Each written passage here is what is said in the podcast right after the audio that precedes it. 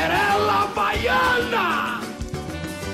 Pau que nasce torto, nunca se direita, menina que requebra mãe, pega na cabeça. Pau que nasce torto, nunca se direita, menina que requebra mãe, pega na cabeça. Domingo ela não vai, vai, vai. Domingo ela não vai não, vai, vai, vai. Olha, domingo ela não vai, vai, vai. Domingo ela não vai não, vai, vai, vai. Sejam muito bem-vindos ao Cinderela Baiana. Eu sou o Bruno e eu não sei se eu assisto os filmes do Ariasta de dia ou de noite. eu sou o Beto Paquite e eu sinto que esse vai ser o cast favorito do Enzo da vida. Você, meu querido Enzo, você é bem-vindo aqui. Pareça. A gente ama. A gente ama. Muito bem, muito bem. Hoje nós vamos falar da nova gama de diretores que está subindo aí aos nossos olhos. Aqueles diretores que têm uma marca muito concreta, né, que chamam muito a atenção. Mesmo com os poucos trabalhos que tem. Então fica aí que o Cinderela tá só começando.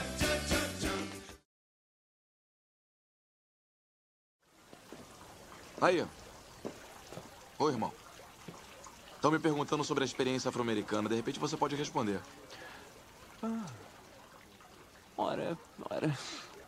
Eu acho que a experiência afro-americana para mim tem sido, na maior parte, muito boa. Apesar de achar difícil dar exemplos por não ter tido muita vontade de sair de casa há algum tempo. nós ficamos muito caseiros. É, é, é. Mas mesmo quando nós vamos à cidade, eu não tenho o menor interesse. As tarefas viraram meu santuário. Eu fiz merda.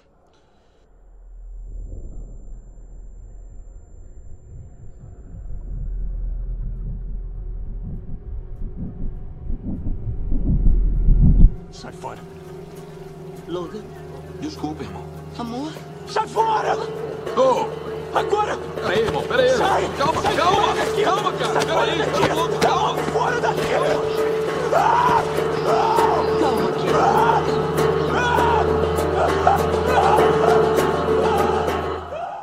Vamos começar aqui com aquele diretor que você vê o filme e fala assim: caralho, puta crítica social foda. o menino Jordan Peele, o novo nome do terror. Jordan Peele, o cara que começou fazendo comédia. ele começou, ele, tipo, já ele já era, ele já era um ator muito conhecido, ele tem tipo 20 anos trabalhando como ator, ele fazia também muita, ele fazia muita dublagem para muita, muita animação, inclusive tem muito filme tem muitos filmes. As que lançaram até agora, se não me engano, até o próprio Família Adams tem uma dublagem que mais recente, de 2019, tem uma dublagem do Jordan Peele. Tem Toy Story, Rick and Morty, tem tudo tem a voz dele no meio. Uhum. Ele, ele, ele começou a fazer uma, o seu próprio show de, sabe aquelas comédias sketch? Tipo Porta dos Fundos, Parafernália da Vida. Só que, tipo, pra, pra televisão, conjunto do parceiro dele, o Keegan Michael Key. Que é um nome muito complicado de se dizer. pois é, eles começaram, eles começaram com. Eles começaram isso, o nome do show é Key and Peele. Primeira produção do Jordan Peele que subiu aos olhos da galera, viu que ele era um bom produtor, um bom escritor de sketch, tem umas sacadas muito boas. Até hoje, se você tem um canal do YouTube do Key and Peele que tem as sketches lá sendo atualizadas ainda, e o, porra, o Jordan Peele tem uma cabeça genial para fazer, para escrever certos pequenos plots de sketch ali. Eu acho que o Porta do Fundos pagaria, pagaria uma grana para ter ele no. E é engraçado porque o, o que o Jordan Peele tá, tá fazendo era comédia. E todos os, os dois filmes dele são considerados filmes de terror. Muito, deve ter sido muito bizarro isso de você acompanhar o Jordan Peele fazendo a grande família ali na sua quarta-feira à noite. E tal hora o cara dança, lança um filme com terror.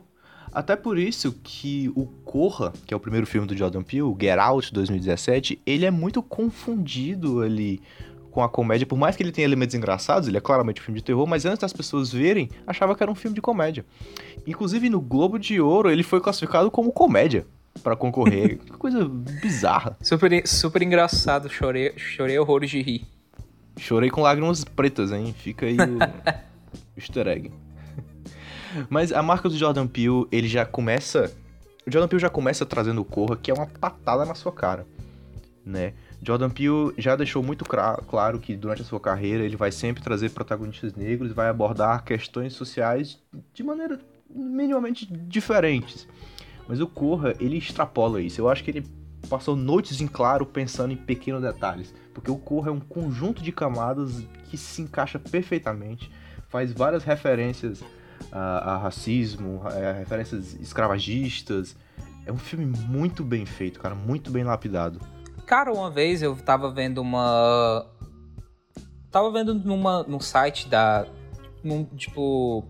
No site de notícias, numa entrevista com o Jordan Peele, que ele disse que uma coisa que simboliza muito o Corra para ele é que a forma como ele estava escrevendo, a forma como ele se sentia, era ele queria transmitir para as pessoas como ele se sente quando ele é o único negro num local, num local.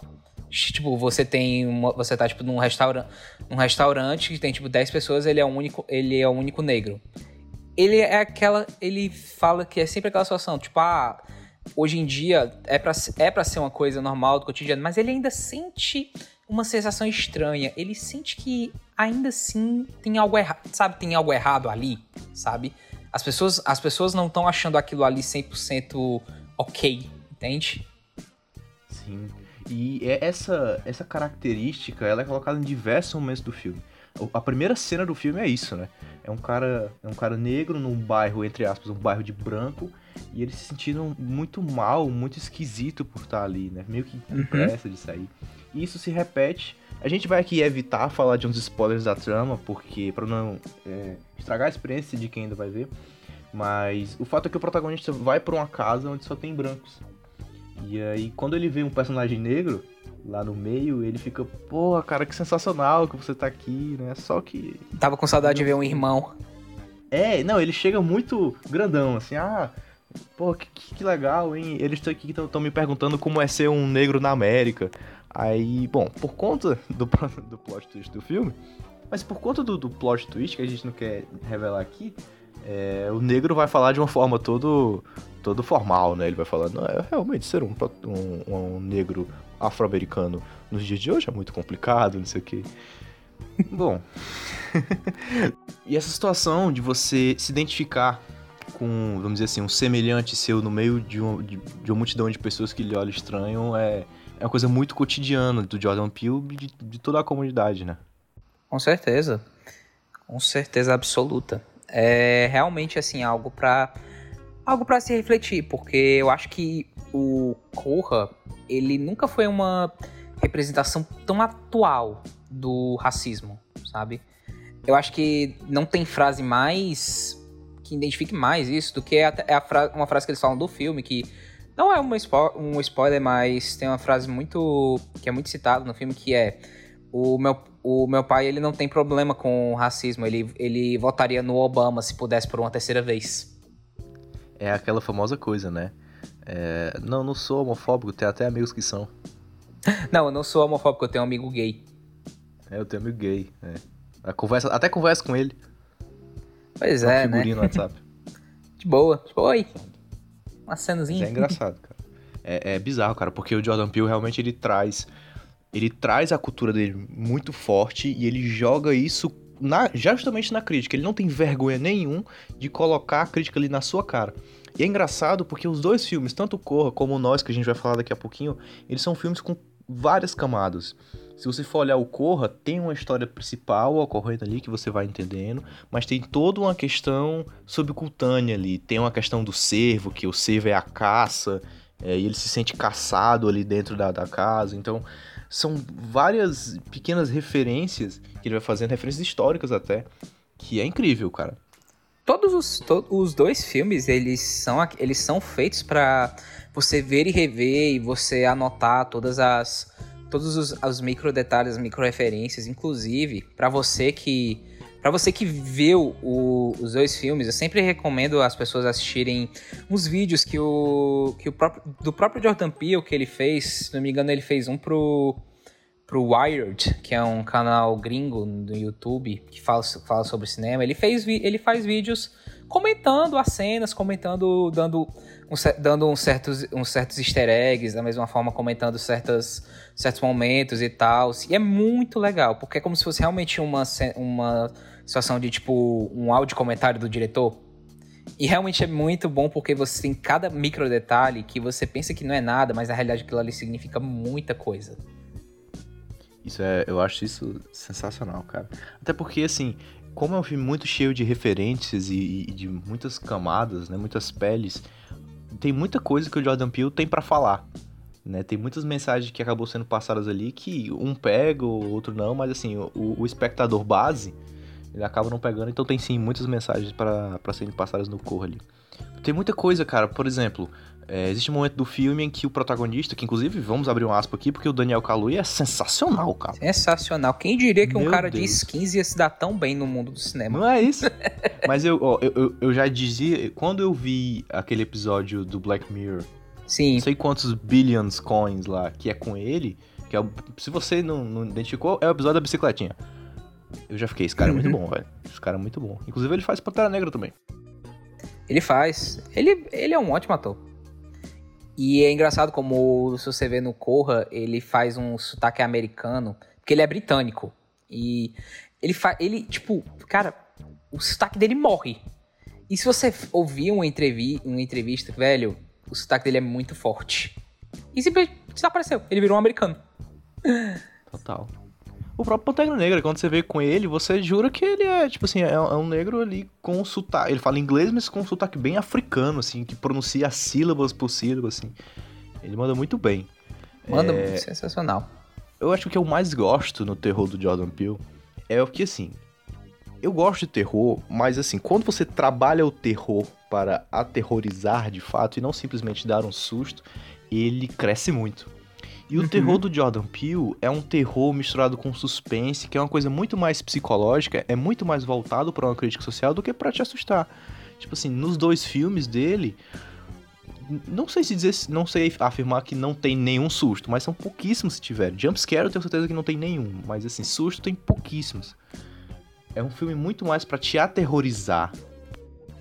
Você fica assustado com a situação, você fica assustado com o, com a história, muito, não com não com sustinhos que acontecem, não com, sei lá, figuras de monstro. Que isso também não tem, isso também não tem, sabe? Sim, isso é, é, sensacional. Faz com que o filme dele cresça demais. Até porque, como a gente falou aqui no começo, o, os filmes do Jordan Peele têm uma carga de humor sempre, assim sempre tem uma situação um pouco engraçada, sempre tem um personagem que é um alívio cômico, bem, bem americano mesmo, te faz rir, tal, tal, tal. O, o final de Corra tem muito disso. Sim, e um alívio cômico assim, bem feito. não perde a força. Um alívio cômico bem feito, sim. Sempre o, Corra tem o amigo dele, né? E o Nós vai ter o pai da família, que sempre faz uma piadoca ali, aqui ali. Mas, e são personagens úteis. Exatamente, era isso que eu ia falar. Mesmo eles não, mesmo ele sendo engraçado numa cena tensa, você não sai do filme. Porque o terror, ele não tá. A, a, música sempre é um ambiente muito forte no, no Jordan Peele, mas você não tá assustado só pela música, só pelo visual da coisa. E sim pela situação que tá ali. Com então, certeza. Tipo, o humor, ele te faz rir, mas ele não te tira da situação. É, é, é de certa forma, é um humor meio parecido com o no Coringa, né? Aham. Uhum. Que é um humor desconfortável. Assim, caralho, que engraçado, não é mesmo? Esse não tentando abrir a porta e não consegue, ele vai morrer. Exatamente. Então, pulando aqui ó, ainda no Jordan Peele, pulando dois aninhos, que sensacional, que a cada dois anos ele faz um filme desse, né? Exato. Temos o Nós,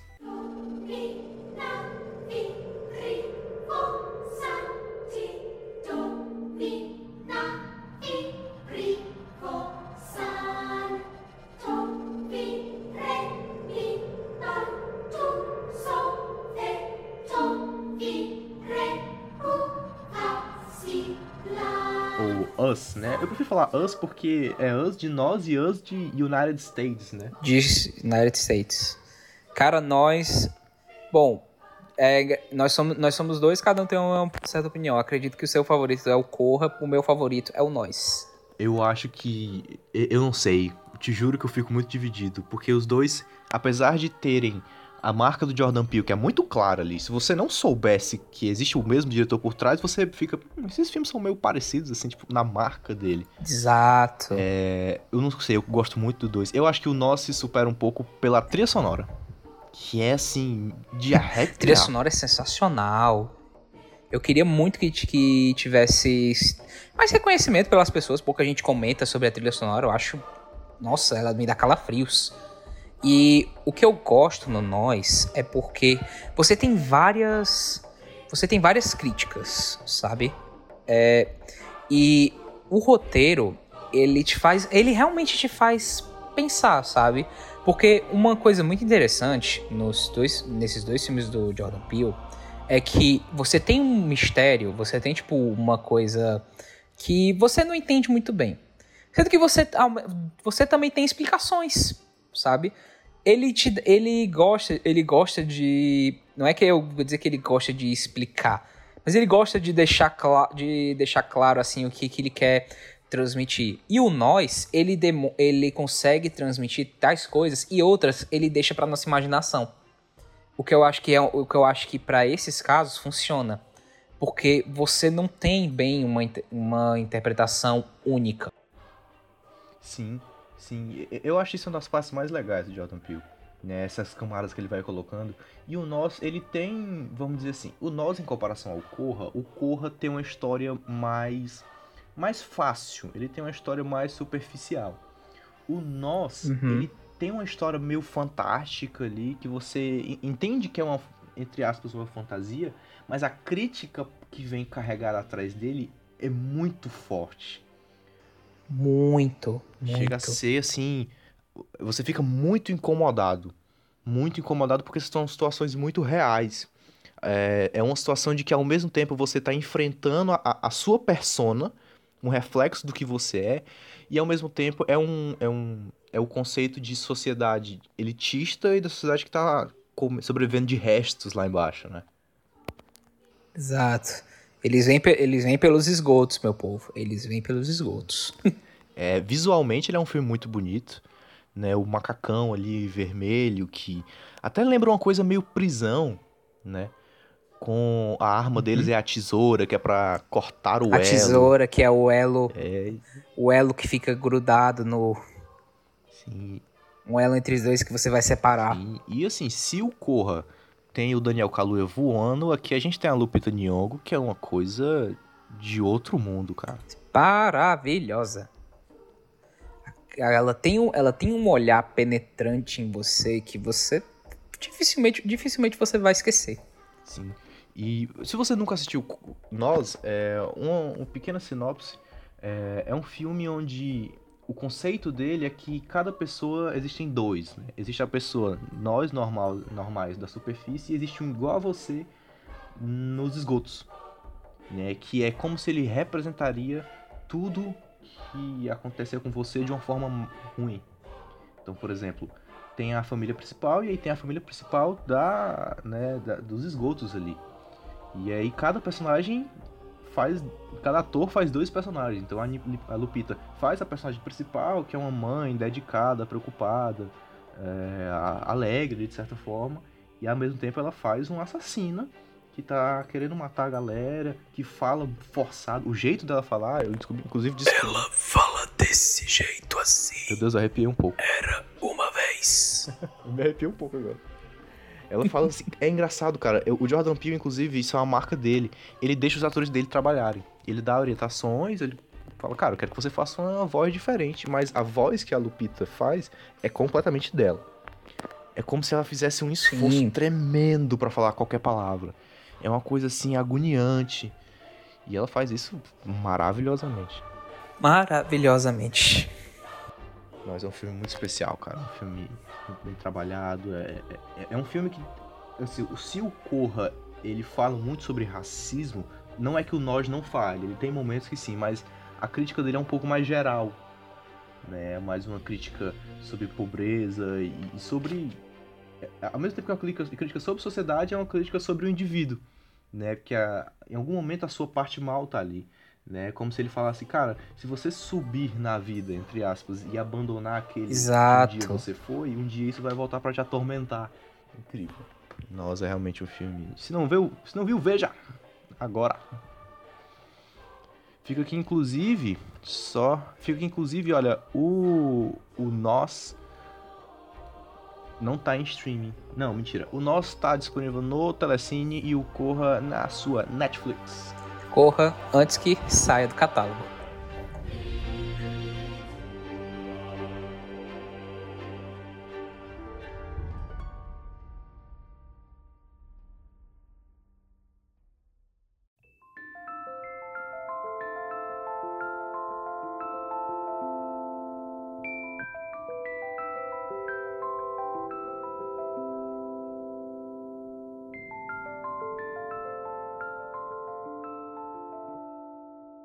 Agora, Beto, vamos pro nosso neozelandês preferido. Quem é o nosso neozelandês preferido? Seria o Peter Jackson? Bom, digamos que ele é a melhor coisa que saiu daquele filme do Lanterna Verde. Taika Waititi. e eles fizeram uma entrevista falando, como é que foi lá o Lanterna Verde? Aí ele falou, o que é Lanterna Verde? Teve filme disso? Vamos falar de Taika Waititi. É muito bizarro quando você para pra pensar, sabe? Porque, tipo, é um coadjuvante tão normalzão, sabe? Que você vê. E você olha assim pro, pro, que, que, pro que que veio. Cara, gente, Taika Waititi, esse cara. Ele já. Ele até. Ele. Do pouco que fez, ele já, já conseguiu, assim, uma grande.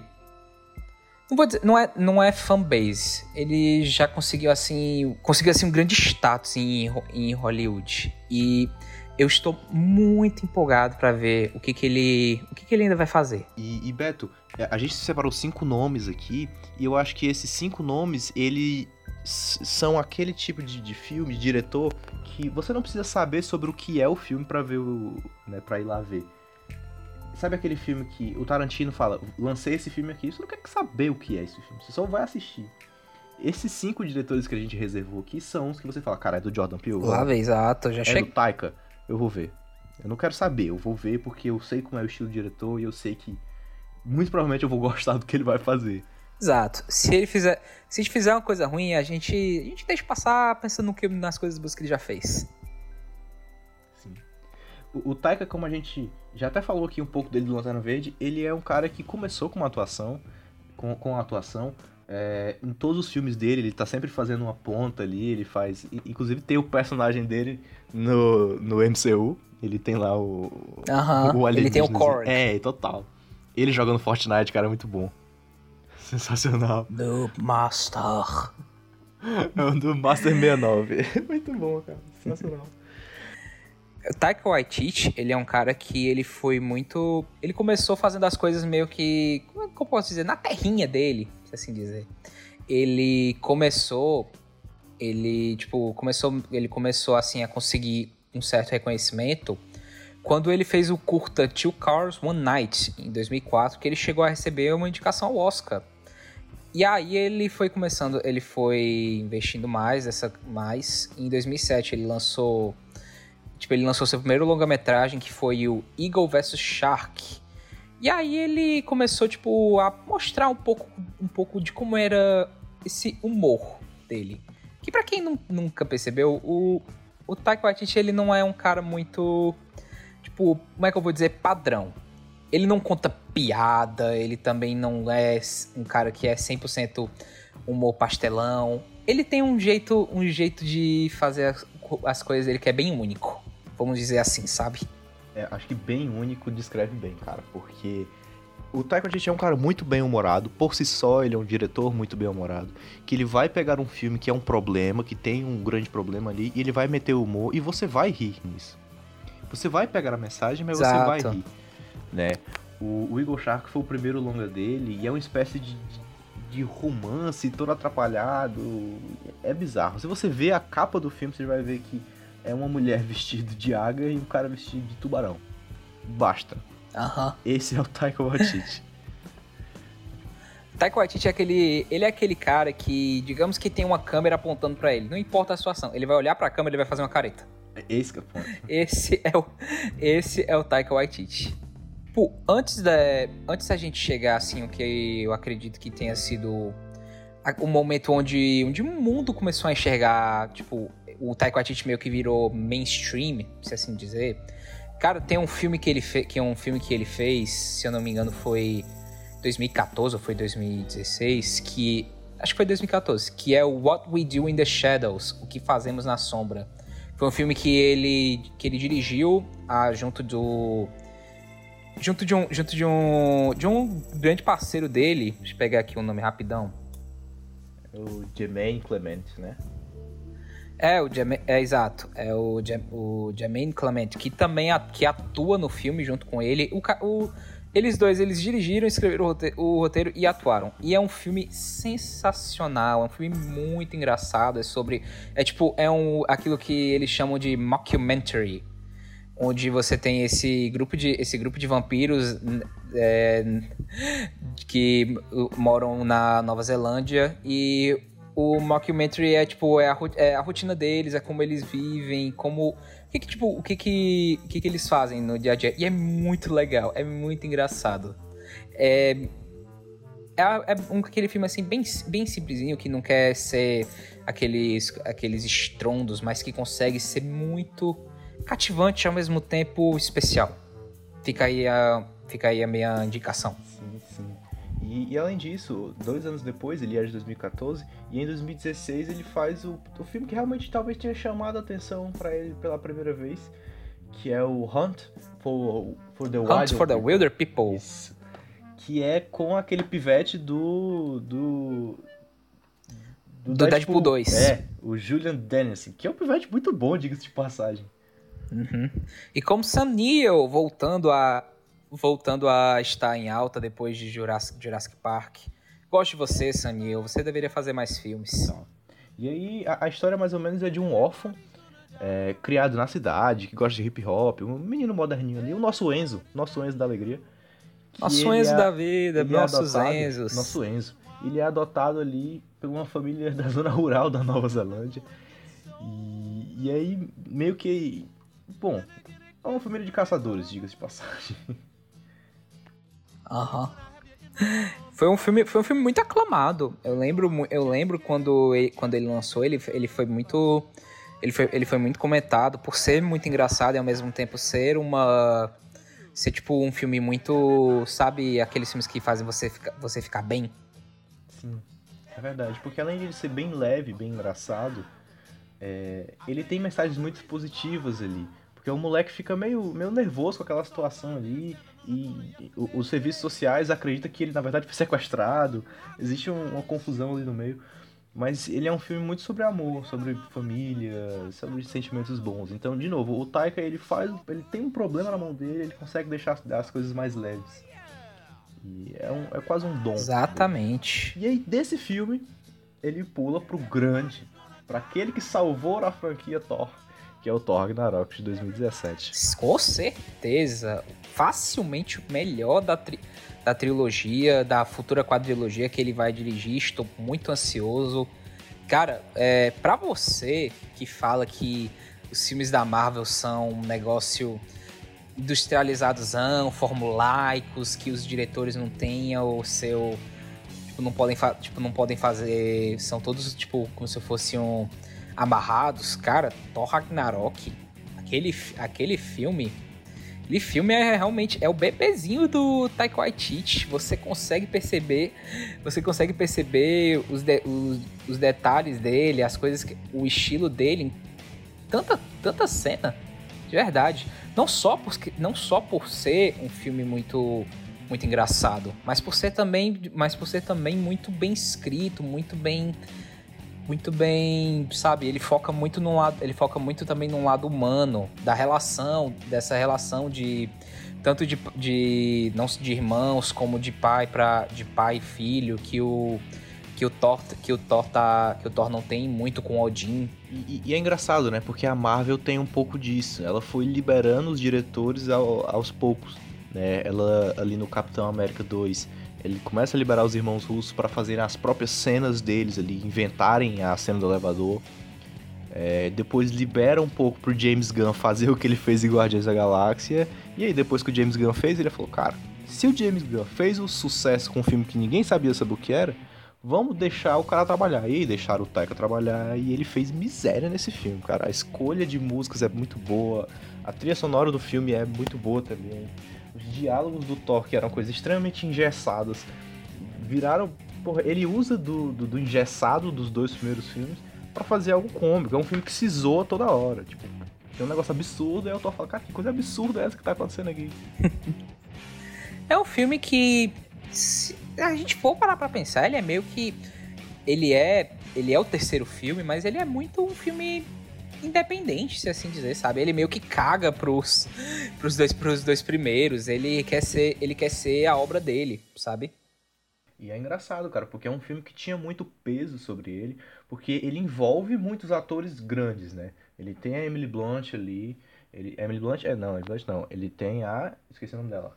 Ele tem a Kate Blanchett, Kate, Kate Blanchett. Blanchett. Ele tem a Kate Blanchett ali, ele tem o Benedito no meio, né? Ele tem aparições ali. E além do próprio é, elenco do Thor, tem a Tessa Thompson surgindo no filme também. Então, tipo, ele tinha um cast pesado, Sensacional. E ele tinha, além disso, o dever de começar a introduzir o que aconteceria no Endgame. O que seria na Guerra Infinita ali, né? Ele é meio... Exato, porque ele é o último...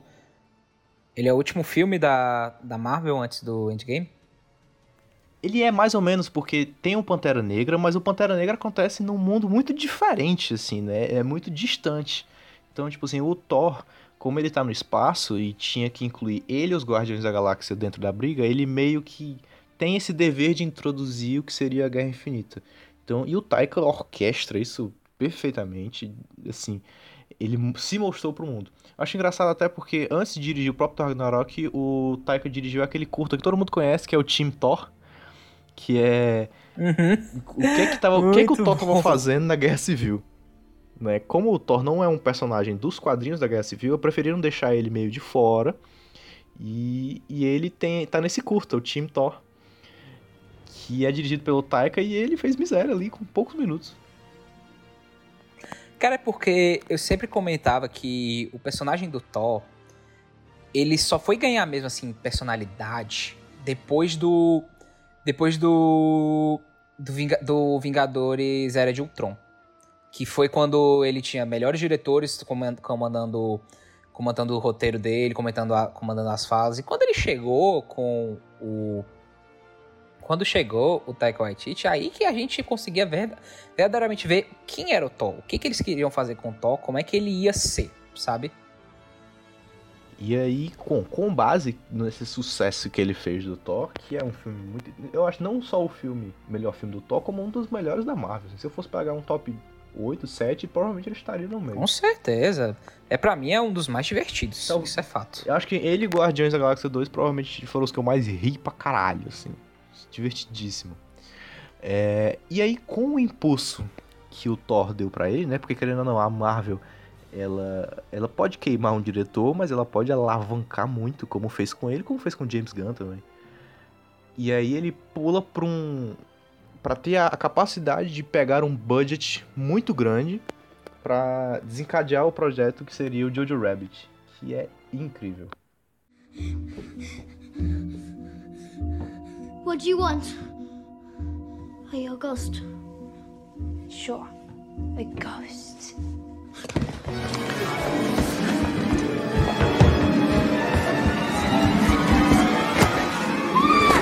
Don't make me run, kids. I'm far too hungry, and you know how much we love the taste of blood.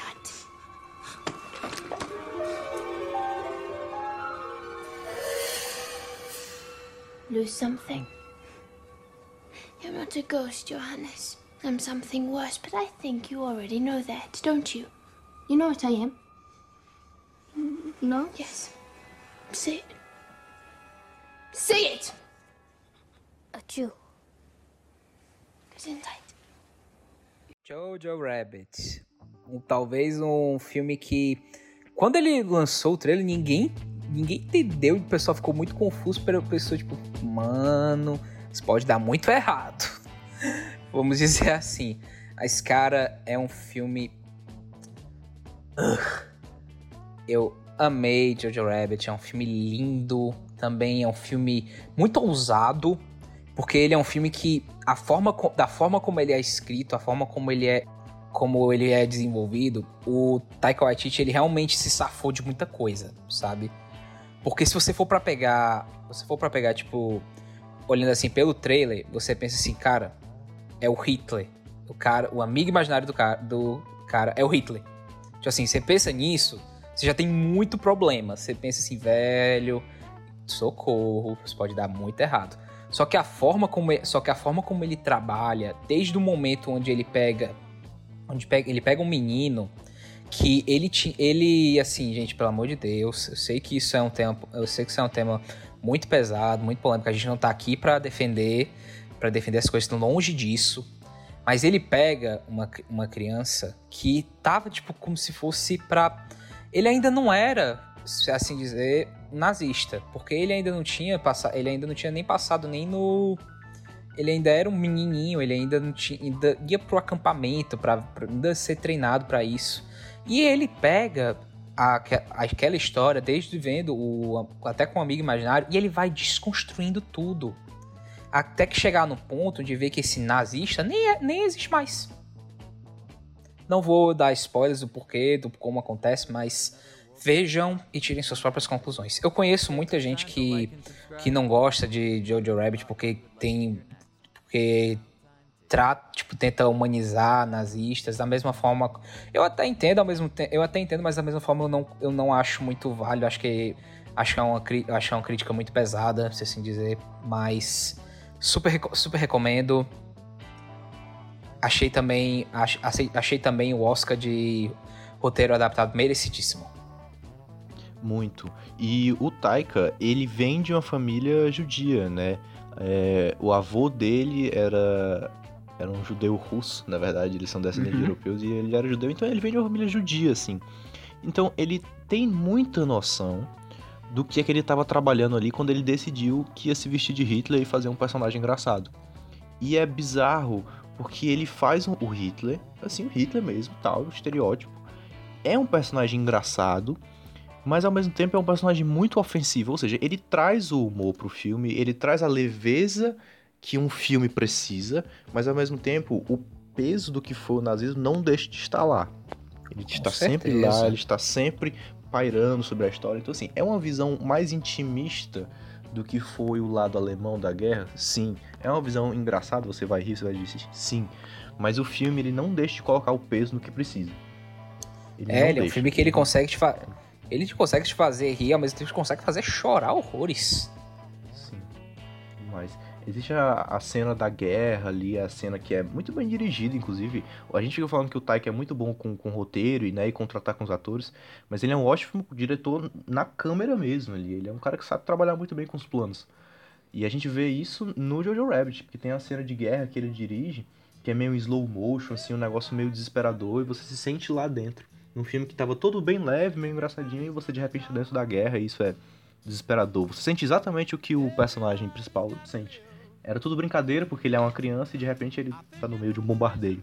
Exato. Então é um filme bonito, assim, engraçado, divertido, leve, mas ao mesmo tempo bonito. Um filme meio um pouco de si, assim, de, de redenção. Absol absolutamente concordo, concordo, gênero, número e grau. E o Taika Waititi, como, da mesma forma como a gente falou do Jordan Peele e como a gente vai falar de todos aqui, ele é um cara que se você não, tá, você não gosta dele, meu amigo, acostume-se.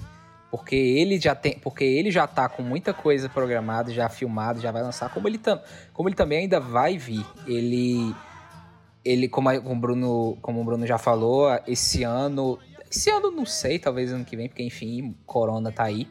Ele vai estar tá atuando no Free Guy com o Ryan Reynolds dirigido pelo Sean Levy.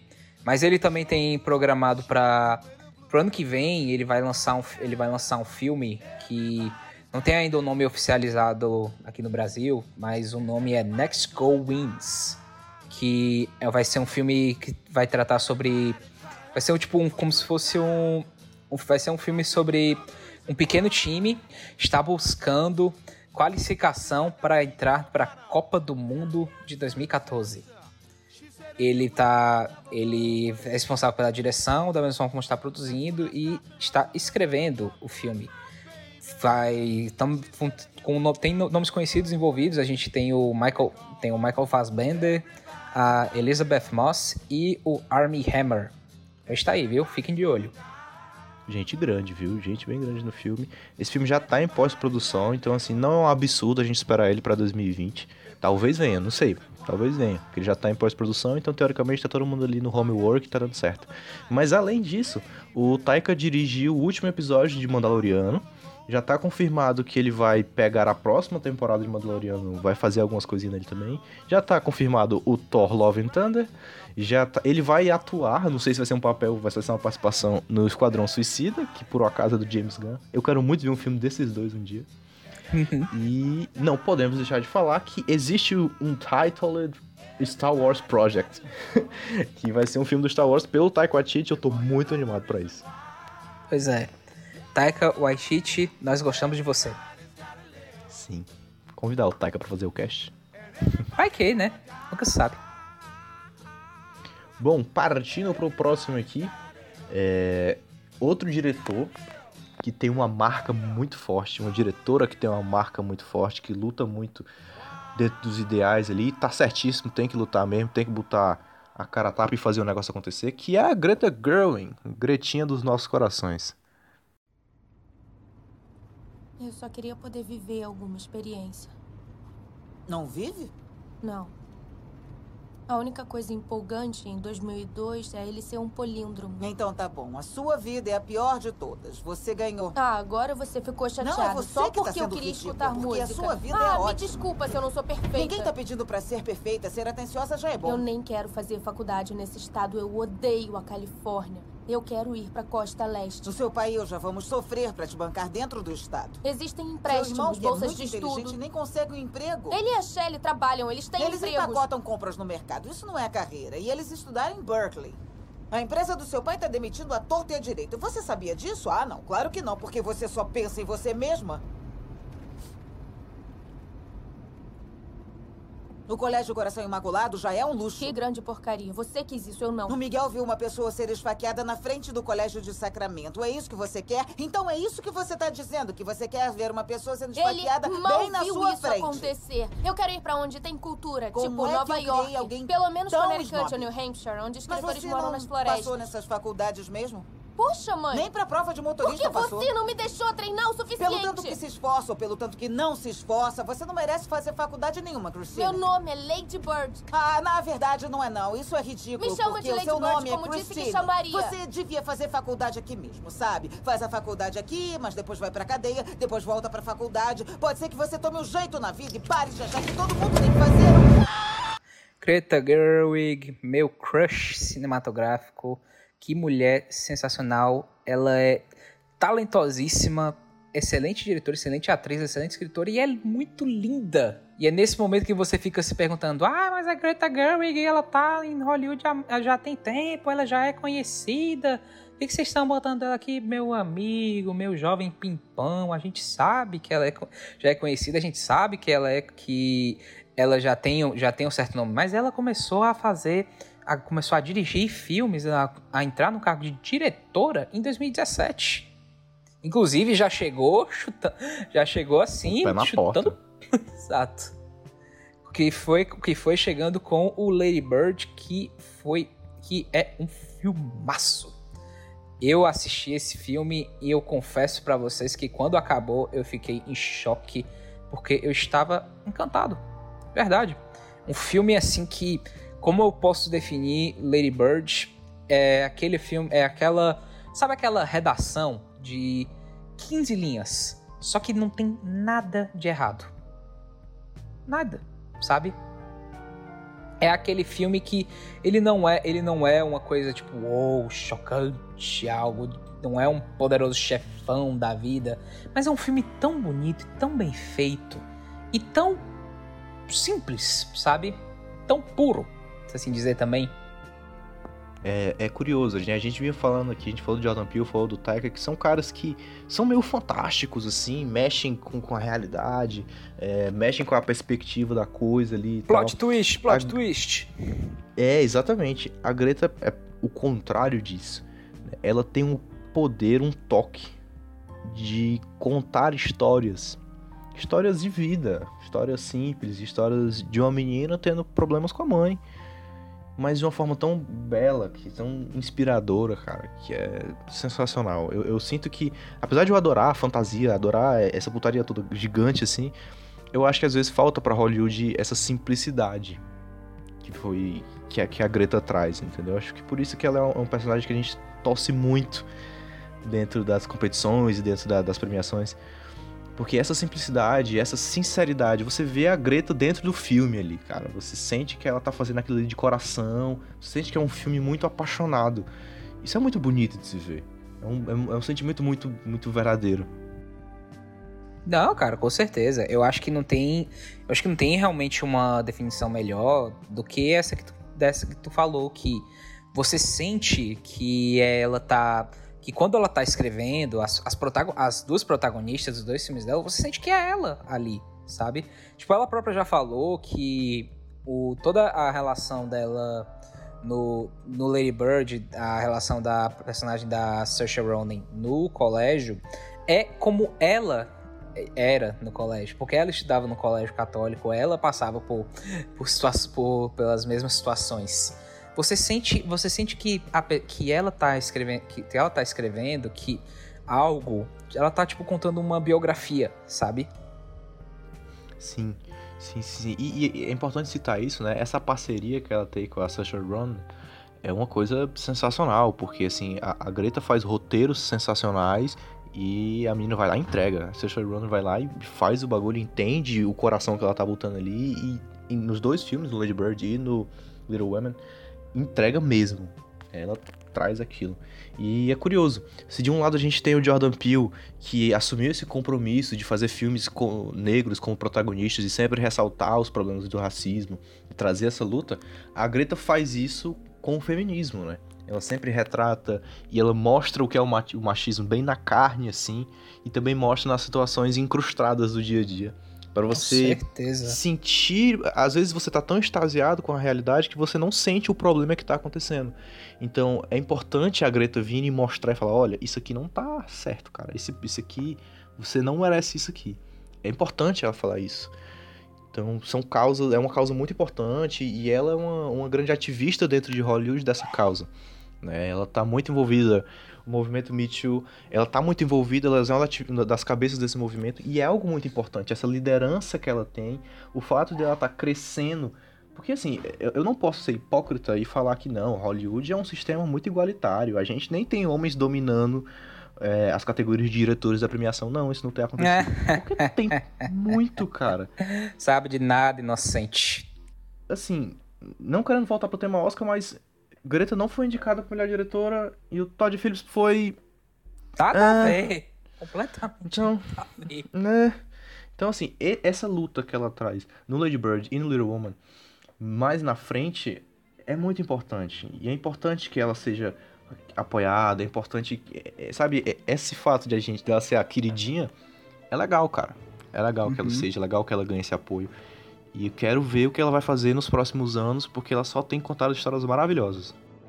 Exatamente. E assim, fica aqui a fica aqui a minha dica, os dois filmes, os dois filmes que ela fez, é, eu o meu o meu favorito é o Lady Bird, mas eu também achei o Little Women sensacional. Eu não sou o maior fã de filme de época. Não é uma temática assim que me, atra me atrai, dependendo, obviamente, do contexto, mas eu fiquei muito encantado com Little Women, com Adoráveis Mulheres, porque eu me interessei eu me interessei tanto na história, mas principalmente pelas personagens. Os personagens foi o que me, foi o que me fazia querer ler o próprio ler o livro, porque inclusive depois que eu vi o, depois que eu vi o filme, um dia depois eu comprei o livro. Isso é para você ver o quanto que eu, o quanto que eu gostei do filme. Sim, demais. Eu, eu, eu tô contigo, eu também prefiro Lady Bird. Eu acho que ele é. é ele é um filme. Porque eu, eu, sinto que ele é mais organizado, ele é um pouco mais orgânico. O Little Women, apesar de eu gostar bastante, ter adorado, eu sinto que a montagem de tempo dele. Eu fiquei um pouco confuso. Uhum. Tenho que admitir que eu fiquei um pouco confuso na, na idas e voltas dele no, no tempo ali. Mas em geral ele é um filmaço, cara, assim. Com personagens muito reais, assim. Eu sei que, que o livro ajuda, porque é um livro foda, assim. Mas ela fez ela fez milagre ali. Ela fez personagens muito reais, personagens muito próximos, assim. Ela fugiu um O livro é legal, mas ele traz um pouco o estereótipo ali de cada tipo de, entre aspas, cada tipo de mulher, né? E ela não, ela fala, não, não é assim que funciona o bagulho, eu vou te mostrar aqui como é que a coisa é muito mais orgânica. E ela faz isso com perfeição. É uma, é uma roteirista incrível. Também vou indicar aqui para vocês, que aí já não é, já é do ramo da atuação, vou indicar para vocês o Frances Ha, que foi um filme que ela ela escreveu junto com o parceiro barra, eu não sei dizer se é se é, no, se é noivo, se é marido, mas ela ele tem um ele ela namora com o Noah Baumbach, que inclusive é uma, parceria, é uma parceria de muito sucesso, eles dois. Eles é um... têm um rolo lá, né? Eles têm um bagulho lá. Exato. Vamos dizer assim. É um filme, é um filme dele, ele dirigiu e escreveu junto dela e ela atua. Filme, um filmezinho bem curtinho e ao mesmo tempo muito bem feito, muito bonito, que faz você ter um, uma certa fé nas pessoas e na humanidade, se assim dizer. Também vou indicar para vocês o 20th Century Woman, que é um filme que não ganhou muito reconhecimento quando ele lançou, um filme de 2016 da A24, que também é sensacional.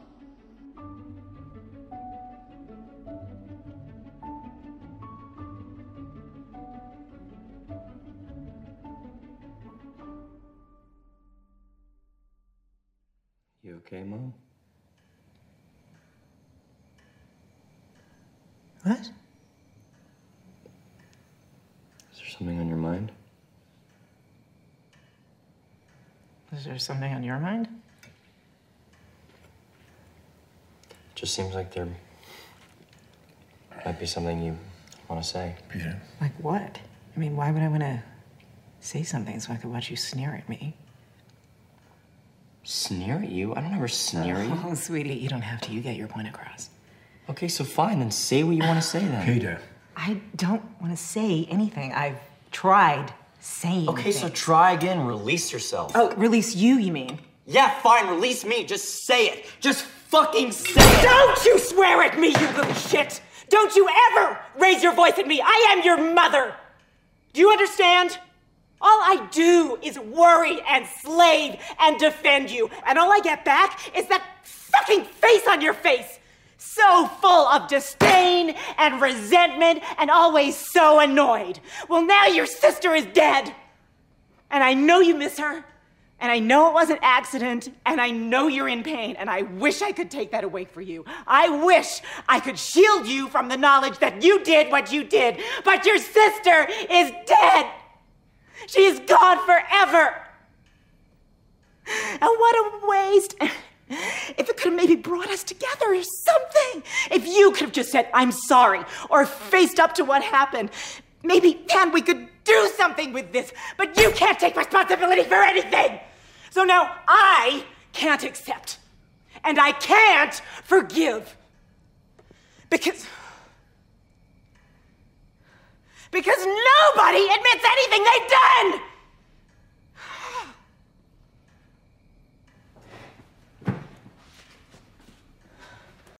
Bom, meu querido Bruno, da mesma forma como a gente tem o nosso, a gente tem um, o Jordan Peele que gosta de fazer que os filmes dele são de terror, mas são muito de crítica social, ao mesmo tempo tem uma comédia.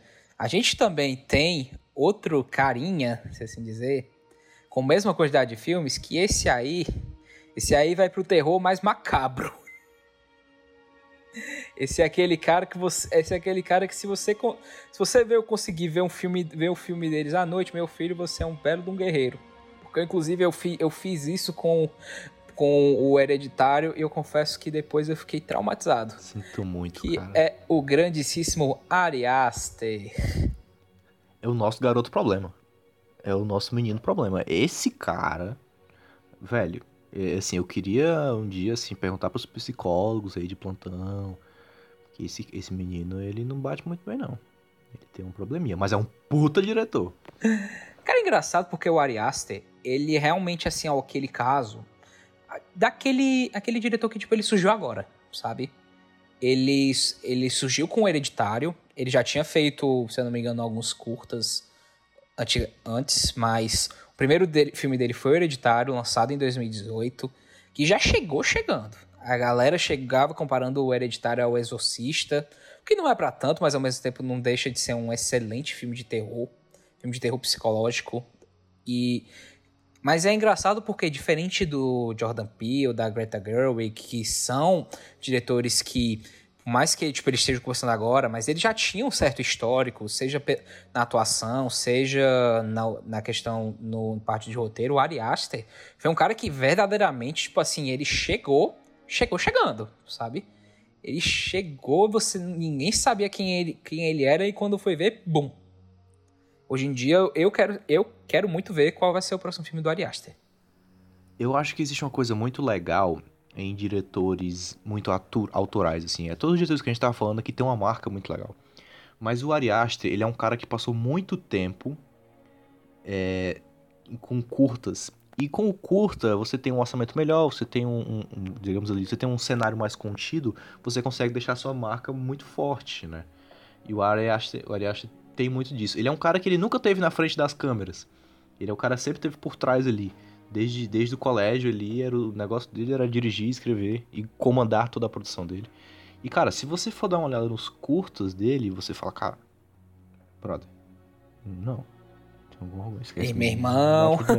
O, o, primeiro curto dele, que é o primeiro curto que chama a atenção, é o The Strange Thing About the Johnsons. Sim. Cara, pra você ter noção, essa é a primeira cena do curta. É... O pai entra no quarto do menino, e o menino está lá na consagrada.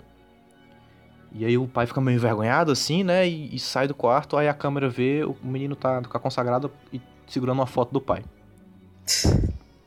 Entendeu? Ai, Pronto. Ai, Isso basta pra você entender o que é que o Ari Aster faz. O primeiro curta dele, inclusive é muito bom, vejo, mas é perturbador. É um, cara, é um curta que fala sobre abuso infantil e incesto entre o pai e o filho. Porra. O que, que, que esse cara tem na cabeça dele, viado? Esse cara não bate bem, não. E isso é tipo isso é só, isso é só uma, um dos temas polêmicos que ele aborda nos filmes dele. Cara, tipo assim, realmente o que ele faz é algo bem. Quando eu digo que é perturbador, não é porque, tipo assim, você tem muito sangue, apesar de você, apesar de você ter. É porque eu vou até voltar para aquilo que eu tinha falado na, no nosso primeiro cast dos melhores filmes do ano, onde eu falei de Midsommar. O Ari Aster, ele tem uma habilidade que ele consegue deixar, ele consegue fazer cenas perturbadoras, momentos perturbadores, parecerem naturais. Parecerem algo simplesmente, tipo, é aquela coisa, vou pegar, eu vou pegar uma marreta e tacar na cara, na cara do cara, todo ensanguentado. coisa linda. Tipo assim, sem música, sem música. Tipo, se tem uma música, não é de suspense. Sem é, sem, tipo, é, jump scare, nem nada. É só, tipo, estar lá, sabe? Uma coisa completamente normal, se assim dizer. Esse é o Ari Aster.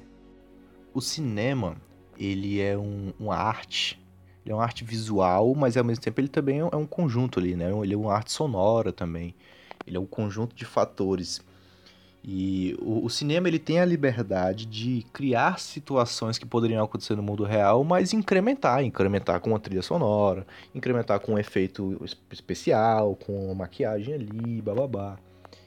Então você é muito acostumado a ver o cinema cheio desses frufrus assim, né, que te fazem, apesar de te darem a atenção necessária, é, eles, ao mesmo tempo que eles te dão a, a, a, atenção necessária que o diretor quer criar, ele te tira da realidade, porque cara, aquele susto que eu tomei foi por causa da música, não sei o quê, e na realidade isso não existe.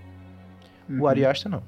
O Ari Aster, ele aprendeu a brincar com a realidade de uma forma muito cruel, muito crua.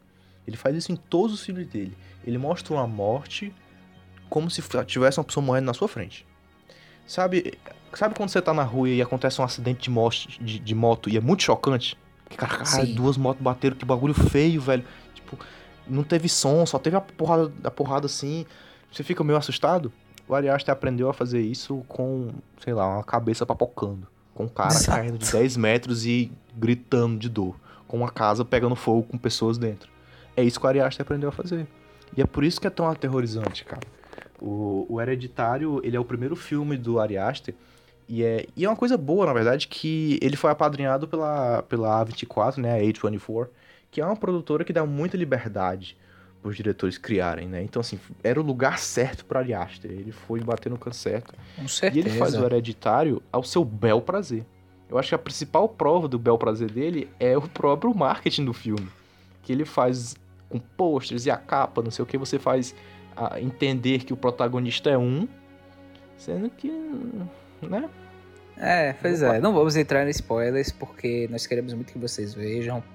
É, tanto o Hereditário e como o Midsummer, no momento que a gente está gravando esse cast, eles estão disponíveis no Amazon, no Amazon Prime. Infelizmente, eles não. O mercado de home video no Brasil ele não, não colabora. Por isso, se você não tem o serviço de streaming, vá lá sim, 10 reais, 10 reais, por, 10 reais por mês, vale muito a pena. Muito armário. Patrocina nós, inclusive, Amazon. Patrocina nós, por favor. A gente gosta tanto de vocês. Eu vou tanto na, eu uso tanto o site da Amazon. ah, Maria, meus mangá. E agora chegamos no nosso último, só que está em último, loca, último lugar, mas não menos importante. Vamos falar aqui do nosso, do meu, do meu querido, do nosso querido, o cara que, assim, cada filme que passa dele eu fico mais fã. Vamos, estamos falando de Denis Villeneuve.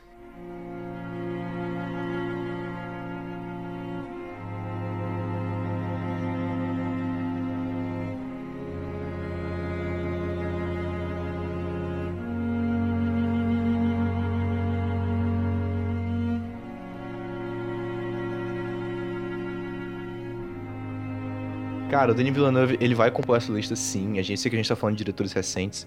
Apesar de o trabalho dele ser um pouco mais antigo, né? O primeiro filme dele é de 98.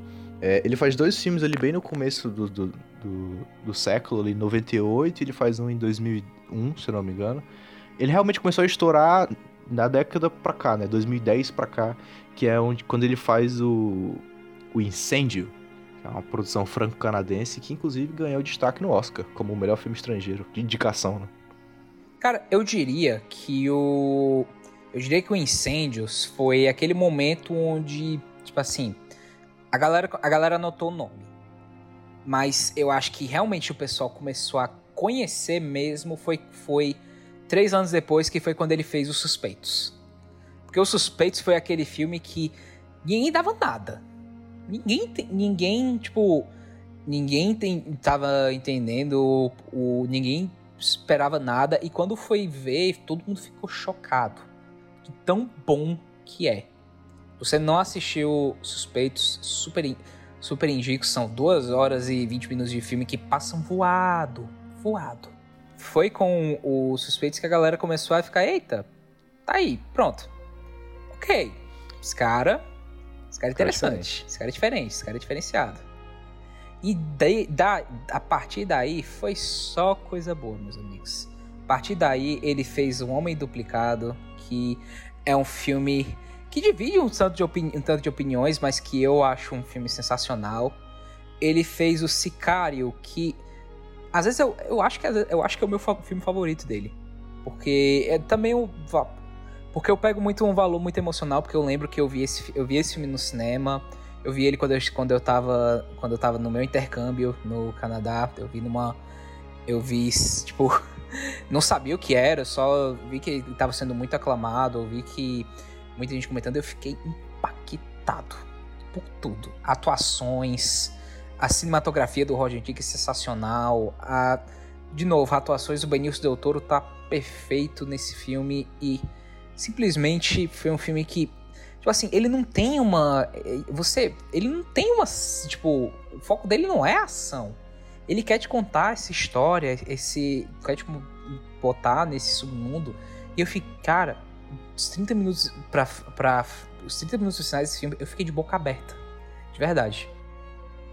É, eu acho sensacional. Primeiro, eu queria exaltar aqui que eu acho que a carreira do Dick Gyllenhaal deve muito ao Denis Villeneuve porque Aham. ele protagoniza o Homem Duplicado, né? E os Suspeitos também. E, tipo assim, é um espaço que foi dado pro Jake Gyllenhaal subir muito ali. É impressionante. O, o Homem Duplicado, inclusive, é baseado no, no, no Homem Duplicado do Saramago. Né? Sim, exato. Saramago que só, só faz livraço e as, adapta as adaptações dele costumam ser, ser muito boas, inclusive. Fica aí a dica do Ensaio sobre a Cegueira. O Sicário, cara, ele é um, um filme que me fez perceber o real estilo do, do Denis Villeneuve. Porque, agora que eu aprendi a falar, eu não vou falar 20 vezes. que é, é um cara. O, o Villeneuve ele é um cara que ele sabe romantizar uma história e ao mesmo tempo deixá-la crua. Não sei se faz, vai fazer sentido, mas sabe aquele diretor que romantiza tudo? Aham. Uhum. O Woody Allen faz um pouco isso, né? O Woody Allen faz um pouco isso. Ele consegue, apesar de ele ser um ótimo diretor, ele pega algumas situações que são problemas e ele romantiza demais para não virar um problema. O Almodóvar faz um pouco isso também, é um pouco estranho. Mas eu acho que o Almodóvar faz de propósito. O Villeneuve não. ele tem um problema na frente dele, uma situação que é um problema, ele consegue romantizar para que você fique confortável em assistir, mas ele continua tratando o problema em si com uma forma muito crua, com uma forma muito brutal. E o Sicário é meio a, a, a, prova disso, né? O Sicário é uma história de FBI tentando derrubar um cartel de drogas, que é uma coisa assim que a gente já está acostumado a ver, mas ele tem uma beleza dentro dele ali que é, é pesado, assim. É bem robusto o roteiro do Villeneuve. Ele tem saído muito bem. Pois é, e se a gente tá falando que foi com o Prisoners e o do, do Enemy ao Sicário que ele começou a ganhar um certo reconhecimento, assim, que a galera realmente começou a notar o nome dele, foi com esses dois filmes que foi aí que estourou de vez. Que nós estamos falando do A Chegada e o Blade Runner 2049. A Chegada, para mim, é um dos filmes mais bonitos que eu já vi. Sem brincadeira. Aquele filme ele tem uma beleza. Antes de tudo, que ele trata sobre um profissional que poucas vezes é tratado, né? Que é o profissional ali das letras. Das assim, linguagens, a, das letras. Das linguagens. Ele tem um tratamento de semiótica no meio ali. Ele é um, um, um filme que trata muito bem disso. Que é muito especial pra galera que, que trabalha com isso e tal. Mas ele tem uma beleza nele ali. Ele é um filme de alienígena, tá? Ok, ok, é filme de alienígena, ok, ok, ok. Mas ele é tudo que os outros filmes de alienígena não são. ele é um filme de entendimento. Por que, que, o que é um filme de alienígena em Hollywood? É um filme que os alienígenas vão descer, vão descer a porrada em todo mundo. Ou então vai descer um bebê alienígena e a gente vai cuidar dele, não sei o que, não sei o que. Aqui não. Aqui, primeiro que a, visão do alienígena é algo totalmente do que a gente tem no nosso conhecimento, assim, né? A gente tem conhecimento, coisa verde ali, meio monstrenguinha, aqui não. É como um gás, né? E eles se comunicam através de figuras e tem todo o processo. Cara, você entender o processo de que alguém que trabalha com linguagem, linguista, né? O, que, o processo que um linguista usaria para conseguir decifrar o que aqueles, aqueles seres estão falando é muito bonito, cara. Porque assim, ao mesmo tempo que aqueles alienígenas estão causando uma instabilidade na Terra, e aí vem a parte crua do Villeneuve, porque tá tendo uma, meio que uma guerra por trás, uma troca de informação em vídeo que é divulgado, vídeo que não é, e tem a parte romantizada, que é dentro da própria nave, a Amy Adams tentando se comunicar ali, tentando traduzir o que eles estão falando através de formas, porque essa forma, se faz essa curva para cá, pode ser que significar que faça esse som no inglês. Cara, lindo, assim, é um filme lindo, esteticamente muito bonito, visualmente muito bonito, porque ele sabe trabalhar com fotografia linda ali. E ah, os atores mandam demais. É, fica aqui a menção para Amy Adams e pro nosso arqueiro, o nosso Gavião Arqueiro, o Jeremy Renner.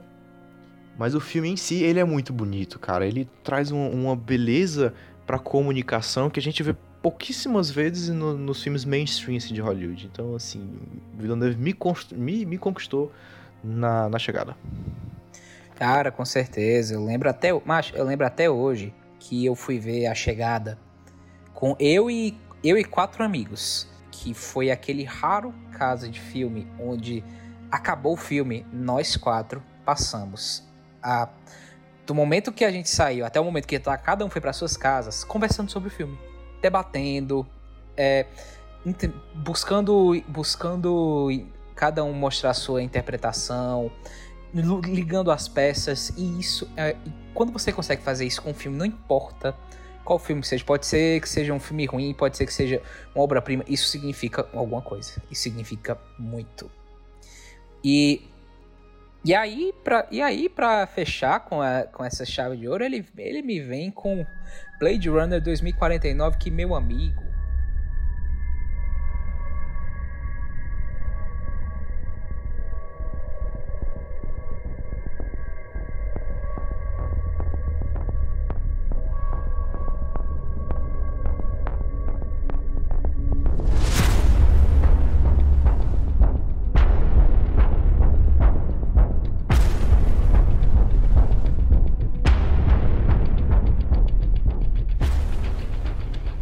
Gente, Blade Runner é um clássico da ficção científica. Se pá, se pá talvez seja, tem gente que, que fala que é o melhor filme de ficção científica já feito. Eu não diria que é o melhor, mas é um dos melhores. É um filme que é, eu faz sentido estar na, na lista assim.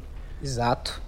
Eu amo Blade Runner e quando eu lembro que quando falaram que ia fazer uma sequência, todo mundo ficou perguntando, velho, o que que eles vão fazer? Como assim? Por quê? Por que que vai fazer? Por que que vocês por que, que demorou tanto assim? O que, que eles vão contar? Todo mundo achando que poderia ser uma bosta. E você e, você, e Denis Villeneuve chega mostrando só quatro coisas pra gente. A cinematografia primordiosa do Roger Dickens. Harrison Ford verdadeiramente se importando com o papel, com o papel Ryan Reynolds e Ana de Armas. Preciso falar mais alguma coisa? é um dos primeiros lançamentos assim da Ana de Armas, né? Se tornar o que ela tá se tornando hoje, é uma atriz em ascensão e ela boa parte da sair daqui. Cara, e detalhe, música do Hans Zimmer. Nossa. A trilha do Hans Zimmer e a produção tá na mão do Ridley Scott. Então assim, é um filme, viu? é um filme de nomes. Cara, é, de verdade, eu, eu falo isso do, do, fundo do meu coração. Tem, eu conheço gente que não, que não gostou de Blade Runner 2049. Porque, sei lá, não é fã de ficção científica, achou que não era para ele, achou, achou chato, ficou entediado. Meu filho, você pode até não ter gostado, mas não venha falar que. Não venha desmerecer o valor técnico. Não venha desmere desmerecer o, a beleza que tá naquela direção, que tá naquela cinematografia. Fale que faça que nem a gente falou no nosso, no nosso cast de a diferença de eu não gostei pro é ruim. Diga que você não gostou, mas não diga que é ruim, pelo amor de Deus, porque você está errado. porque você está errado. assim, eu sou uma pessoa que. Eu gosto pra caralho do primeiro Blade Runner. O Blade Runner 2049, é, eu tenho alguns problemas com a história dele, com o roteiro dele, com a forma com que ele dá sequência ao primeiro. Mas se tem uma coisa que precisa ser elogiado aqui, meus amigos, é o, é o visual desse filme. A parte técnica é uma coisa assim. IMAX. É, é, aquela coisa IMAX, sabe? Assim, é um filme que você deve ver IMAX, não, você não vai ter o suficiente. As cores, o visual, o trabalho de fotografia, o trabalho de, de, de, de sabe? Conseguir contar o filme com base nas cores do que tá acontecendo. Porque essa aqui tá mais vermelha, essa aqui tá mais azul. Então, tipo, você fazer esse trabalho é uma coisa muito difícil e o Villeneuve se mostra, tipo, no auge da técnica dele. Ele traz coisas sensacionais para esse filme ele traz. E vamos ver aqui o que. Vamos ver o que, que ele vai fazer agora com Duna, que promete. Promete muito, principalmente não só por conta por conta de você ter a cargo dele na direção, mas você tem mas você tem Timothy Chalamet que está em ascensão, da mesma forma como Rebecca Ferguson e o Oscar Isaac. Você tem você tem é, Hans Zimmer na compondo a trilha sonora e você também, e você também tem um. Você também tem o próprio Denis Villeneuve escrevendo o roteiro. Meus amigos, vamos ver no que vai dar. Vamos ver no que vai dar. E eu acho assim. É... Denis Villeneuve, ele, ele tem um trabalho bem autoral dele. E como ele. No Blade Runner, ele tem um pequeno problema ali. Porque ele tem o Ridley Scott na produção. Então, assim. O cara tava. o cara é o diretor do primeiro filme e está envolvido na segunda produção, querendo ou não, ele tem um dedo muito importante dentro do filme. E para esses diretores que a gente está falando aqui, que tem uma marca muito autoral, é difícil ter um estúdio que se mete demais na sua produção. Então, eu sinto que no, no Blade Runner 2049 ele teve a liberdade técnica de fazer essa miséria que ele fez, que foi incrível, é lindo, o filme é lindo de se ver. Mas eu sinto que o, o roteiro ele teve alguns problemas para desenvolver por conta de algumas interferências. Eu consigo o entender. Duna, o Duna, ele é uma história magnífica, é um livraço. Ele é um puta conto de ficção científica. E assim, ele tem a faca e o queijo na mão. Apesar de ter nomes grandes de novo ali envolvidos no meio, eu acho que ele, hoje ele tem uma confiança maior para poder dirigir esse filme, para poder fazer miséria com ele, do que ele tinha naquela época, há dois, três anos atrás. Então, assim, espero muito de Duna, porque é uma história foda. Ele, assim, o, o 2049 ele teve que ser reconstruído um roteiro né? Porque o 2049 não tem, não, não é uma sequência assim, como eu vou dizer. Ele não é o livro, né? O livro Uhum. inicial ali que é Ovelhas, como é? Tu sabe dizer? É Ovelhas Sonho, como, é, sonhando com el- ovelhas el- elétricas, coisas do tipo. Sonhando com Ovelhas Elétricas, é uma parada assim. Então, tipo, a- o livro ele contava a história do primeiro filme, né? Ele não conta a história desse segundo. Então, assim, eles tiveram que inventar uma história. O Duna não. O Duna tem uma história muito forte, então assim, ele tem a base dele muito bem pronta ali no livro e ele tem tudo pra fazer miséria. Com certeza. Só pra fechar, é, é Android sonho com ovelhas elétricas. Android Sonhos com Ovelhas Elétricas. Eu gostaria de ter pensado nesse título pro, pro podcast. Tipo assim, imagina fazer um podcast, tipo Matando Robô Gigante. Android Sonhos com Ovelhas Elétricas. Criatividade é tudo, meus amigos. Então é isso, fechamos. Fechamos. E pra você, meu jovem pimpão, que tá aí se perguntando: cadê o Damien Chazelle? Cadê o Barry Jenkins? Não gostei, não falou de quem eu não queria. Meu filho, se acalme. Nós não somos donos da verdade. A gente também não, a gente também nós nós, nós amamos vocês. A gente não queria fazer um cast de 5 horas falando de uma ruma de diretor. Quem sabe a gente faz uma parte 2 e a gente comenta outros grandes nomes que estão fazendo que estão fazendo muito sucesso. Vai também depender de vocês, do que vocês, do que vocês quiserem, do veredito de vocês do cast. Com certeza, se tiver uma repercussão legal aqui, a gente pode trazer. Tem muito tom pra falar. Tem Ryan Coogler, tem Danny Chazelle, tem o próprio James Gunn pra falar. Então, assim, tem muita, tem muita gente legal que acabou ficando de fora por questão de, de- de tempo, que a gente não né, pode fazer um cast gigante aqui. Tem a parte comercial que a gente tem que fazer também. Exato. Então, Sempre fica aí importante. uma, uma, uma expectativa para que haja uma segunda parte caso haja um feedback positivo. Com certeza. Amigo Bruno, você tem alguma, alguma dica pra dar, pro, algum aviso pra dar também pros nossos ouvintes? Vou, vou sair da, da caixinha aqui um pouco. Vou indicar um anime. Vou indicar o Boku no Hero, que você, ouvinte, já deve conhecer, que é incrível, maravilhoso. Aí tem quatro temporadas no Crunchyroll, Crunchyroll paga nós. Paga E nós, Vou indicar favor. também um anime que ele é meio novo, na verdade, que é o Mob Psycho. Eu tô, assim, engolindo. Que ele era uma web, uma, um webcomic também, e é do mesmo, do mesmo criador de One Punch Man. E é incrível, assim, cara, a dublagem é sensacional. Assim, literalmente eu estou vendo um anime dublado e estou falando, isso é muito bom, puta que pariu. Né? Não, não só os antigos são bons dublados, alguns novos têm dublagens geniais. No estilo Desencanto, se liga? Que as dublagens Sim. são meio de, de, de zoeira, fazendo meme. Brasile- do mesmo brasileirada. jeito. Exatamente, a brasileirada. E é sensacional. Então fica aí a dica do Boku no Hero e do Mob Psycho em português. Que tem no Crunchyroll também. Paga nós. Paga e nós, você, Beto. Baquete? Bom, minha gente, eu vou indicar aqui pra vocês um quadrinho e uma, e uma minissérie. Vou indicar pra vocês aqui o, a minissérie da Apple TV Plus. Apple, por favor, patrocina nós, manda um iPad pra gente, a gente vai, a gente vai fazer bom uso deles. eu vou indicar pra vocês a minissérie Defending Jacob com o Chris Evans e o Jaden Martell. Maratonei ela recentemente, fiquei muito apreensivo assistindo, fiquei vidradaço. E gostei bastante, tá? Fica aí, fica aí a dica. E fica, fica aí a dica, curti. E foi um, foi uma, foi um, foi um bom sábado à noite. E o quadrinho que eu vou indicar pra vocês é já é meio que dispensa apresentações, ele é muito famoso, mas eu peguei, eu peguei recentemente ele pra ler, que é o Habib do Craig Thompson, que foi um soco no estômago de tão bom. Amei, mas é muito pesado. Se você que se você tem um estômagozinho leve, você não aguenta cenas muito fortes, seja gráficas quanto emocionais. Não indico você ver, se você não indico você ler porque de fato é muito pesado, mas se você você tem essa você tem essa certa tolerância, se assim dizer, a essas coisas mais pesadas, super indico. História sensacional, me prendeu e eu fiquei encantado lendo.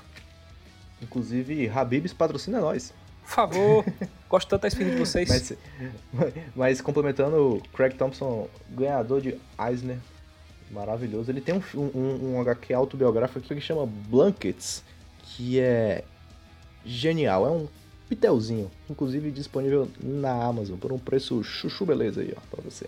Chuchu beleza, Amazon paga nós. e é isso, gente. Ficamos por aqui. Sigam a gente nas redes sociais. Sigam, sigam Cinderela Baiana no Instagram, no Instagram e no Twitter. A gente tá lançando, a gente tá lançando vários conteúdos por lá. Fiquem ligados nas redes sociais porque esses dias a gente vai, digamos que nós vamos temos uns projetos interessantes que estão saindo do papel. Sim.